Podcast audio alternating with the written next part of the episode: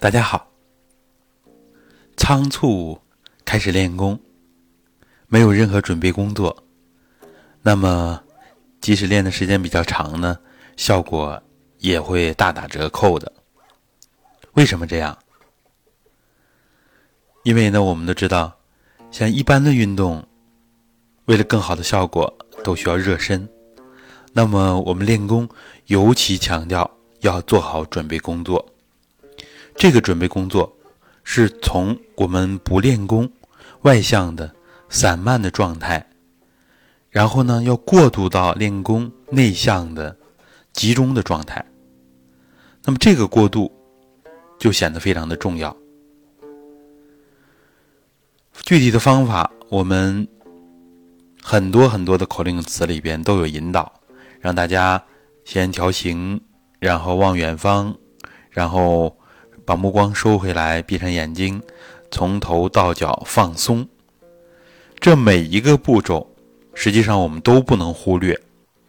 它呢，一方面是在让我们的行气啊调整的非常到位；另一方面，通过调整自己的行和气，起到一个安定心神的作用。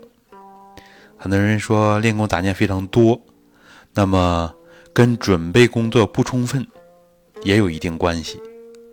当然呢，杂念的减少需要我们平时涵养道德，涵养自己，平时就练心平气和，然后还有一个长期磨练的过程啊，这是一个多维度的、多方面的这么一个大的课题。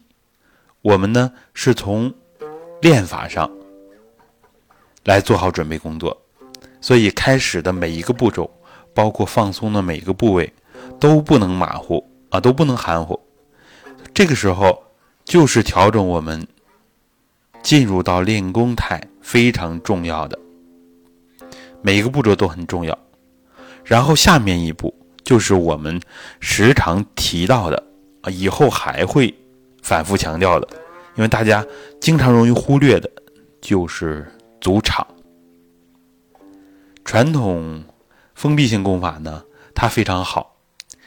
不过在我们这个时代呢，它的普适性不够强，所以我们需要开放型的功法，大众自己就能练啊。不然的话呢，一个高水平的老师可能只能带三五个弟子，那么就不适合我们现在大众练功啊，健康中国、全民养生的啊这个大的潮流。那么怎么办？这反而有另一方面的好处啊，就是我们可以发挥群体效应。发挥群体效应，我们之前讲过组场。那么每一次练功之前，调整身形之后啊，放松之后，都要认认真真的组场。组场呢，口令词里会喊“想虚空，想场内，想体内”，这是一个调气的过程。我们再把组场的三个阶段学一学。其实我们的八句口诀也是用来组场的，啊，它整个就符合我们组场的规范。所以呢，我们调气之后，呃，功法里边经常要念叨这八句口诀。八句口诀，有的时候老师还给详细的解释。这个时候就是让我们调整状态，啊，老师在带我们这个状态。这个状态呢？可深可浅，我们入门的时候，这个状态很浅，啊，层次很浅，它的深度不够。然后呢，逐渐深入之后，啊，其实一直达到明心见性这个层次，啊，老师带的是这样一个状态，就是把我们心学传统的心学和气学，把它核心的内容，其实都包括在里边了。所以，赌场对于我们来说至关重要。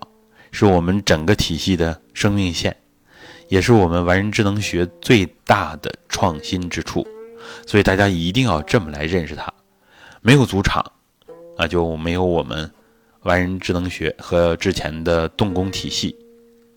老师说了，我们的方法都是诀窍，都是精华，但其他呢，好多，呃，正统的流派呢，人家的方法也很好。那么我们最突出的。优越性在哪儿呢？其实就是在主场，主场是一九八六年啊，老师首创的。之后呢，应用就是造福了数以百万计的国内外的民众啊。所以这个方法我们要一定要用，一定要重视。那么，即使自己一个人练功的时候，也要组场，跟全国的场连啊，跟我们传统修身的这个气场相连，跟我们群里的气场相连啊，都可以。其实就是要有这个大的概念，啊，跟我们中华道统文化这个正能量的大气场连起来，跟宇宙虚空这个更大的场连起来，经常这样，自己的心胸气度都不一样了。所以呢，这有很多很多有利的方面，开阔心胸，强化同频共振。所以人多的时候。那是必须组场的，自己一个人的时候呢，也是非常非常必要组场的。我们时间长了就能体会到，组场跟不组场，组场用心和不用心，练功的效果差别都很大。那么在这个快节奏的时代呢，效率非常的关键。人家练半个小时，比我们练两个小时效果都好。那么。哪个更可取呢？所以，我们就像以前讲的，凡事预则立，是吧？不预则废。我们这个呢，预先准备的就是放松、足场，非常的关键。好，这一讲需要我们大家仔细的考虑一下、学习一下，然后呢，在练功当中每一次都要落实，不能上来。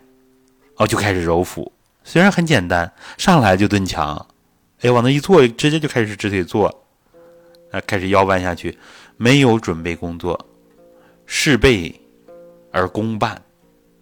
这个教训我们大家一定要吸取。组场的话，事半而功倍。那么，我想我们大家都是智者，一定会选择后者，让我们练功的效率更高。好，这次的内容非常关键，希望引起大家重视。我们这次分享就到这儿，谢谢大家。